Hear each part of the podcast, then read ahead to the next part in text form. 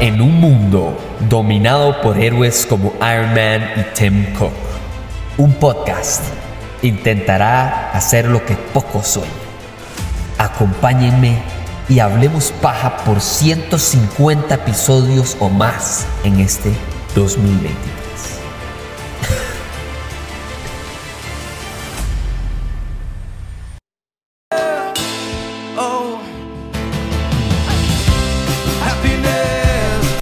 Si están escuchando esto antes de ir a ver la película, les recomiendo que hagan este ejercicio.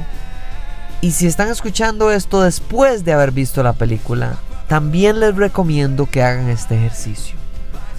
Pongan estas dos canciones y escuchen el arco iris emocional por el cual esta película los va a llevar o ya los llevó.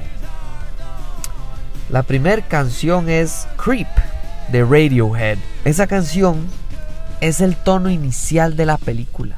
Y con solo decirles que la, parte donde es la vara de Marvel no suena. La película empieza con Creep de Radiohead y termina con Dog Days Are Over de Florence and the Machine. Es una exquisitez de arcoíris emocional en el cual ustedes y yo no esperábamos que nos hicieran una resolución tan perfectamente exquisita. Esta película creo que es lo mejor que se puede explicar con una frase que yo repetidamente digo en el podcast, que es que no ponga su universo enfrente de sus personajes. No priorice el universo por encima de sus personajes. Si usted ve una película como Thor, o una película Thor Love and Thunder o una película como Doctor Strange en el multiverso de la locura, Multiverse of Madness. Ahí hay por supuesto que hay crecimiento de los personajes. Sí, tal vez en Doctor Strange sí, no, no veo tanto en Thor, pero especialmente lo que veo es que están pensando en el futuro. Están pensando en el universo, están pensando en las consecuencias, están y no están enfocados en qué va a pasar con Doctor Strange o qué va a pasar con Thor. Ese es el lado que para mí es importante y la razón por la que esta es la mejor película que ha hecho Marvel desde Endgame. Es más, me atrevería a decir incluso que es mejor que Endgame, que solamente está por debajo en este momento de Infinity War. Tiene lo más importante para mí, si yo quisiera resumir esa, frase que tanto me gusta, de no poner su universo enfrente de sus personajes, para mí la, resumir eso en una palabra es súper fácil y es esta película es propósito. Esta película tiene propósito.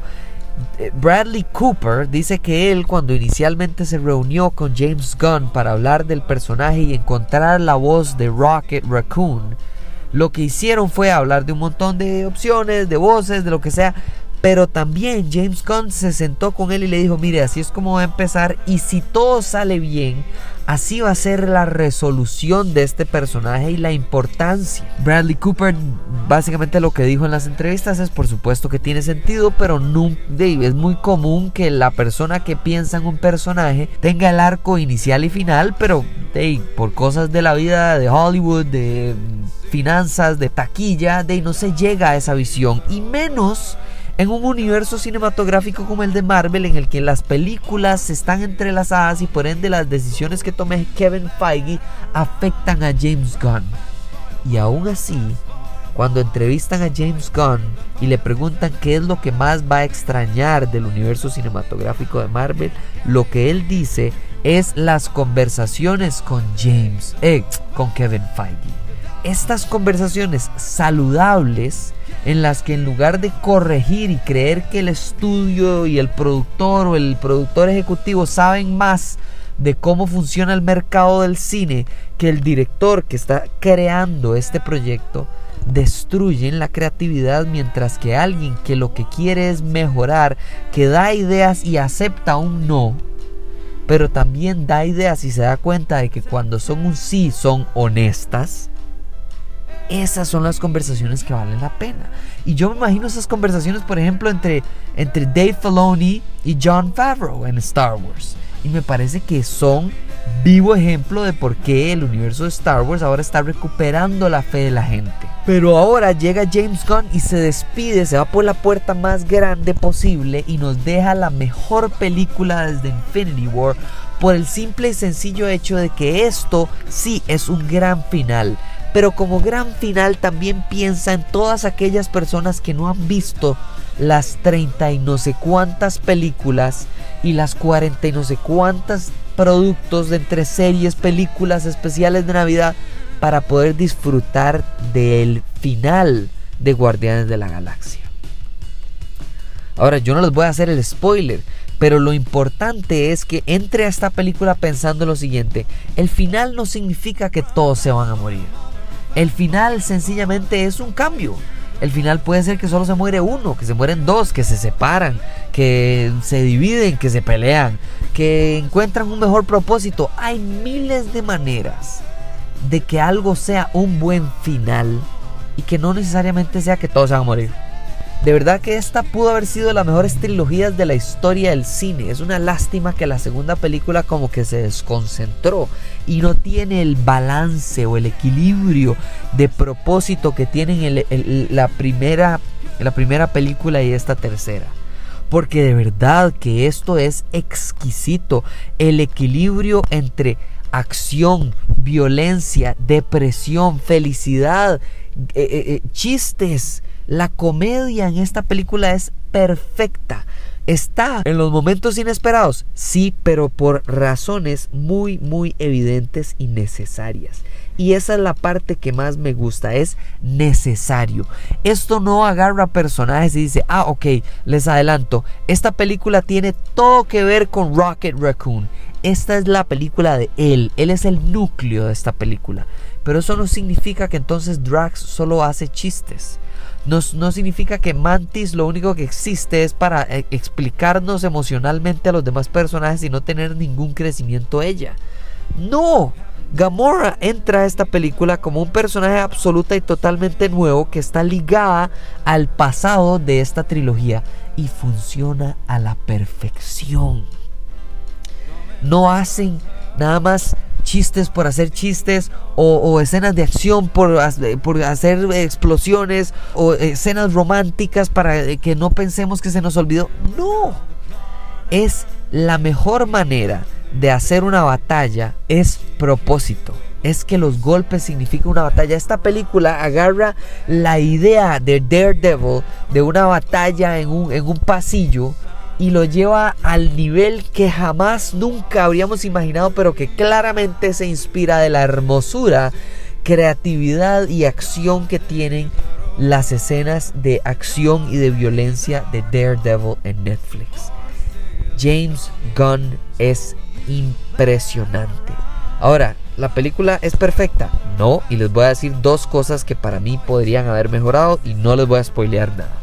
Esta película se centra mucho en el propósito de cada uno de los personajes, pero usa como mecanismo central a Rocket. Ok, ahí estamos claros. Pero creo que me faltó un poco del propósito o de la relación incluso cuando estamos tan enfocados en Rocket del pasado de Rocket y Groot. ¿verdad? Están tan enfocados en Rocket que creo que se olvidan un poquito de Groot. No que está olvidado, porque Groot tiene un momento impactando, como dos momentos importantísimos durante la película. Y emocionalmente es genial lo que hacen con tres palabras. I am Groot. Pero creo que me hubiera encantado que me den un poquito de Rocket y Groot, ¿verdad? Porque nos dan Groot como guardián de la galaxia, pero no como Groot en el pasado, antes de ser guardián de la galaxia y solo estar con Rocket. Y por último, que esto a mí no me molestó, pero sé que a mucha gente le va a molestar por el, por el cómic, es Adam Warlock. Adam Warlock es uno de los personajes más importantes, no, más poderosos del universo cinematográfico, del universo de Marvel, punto.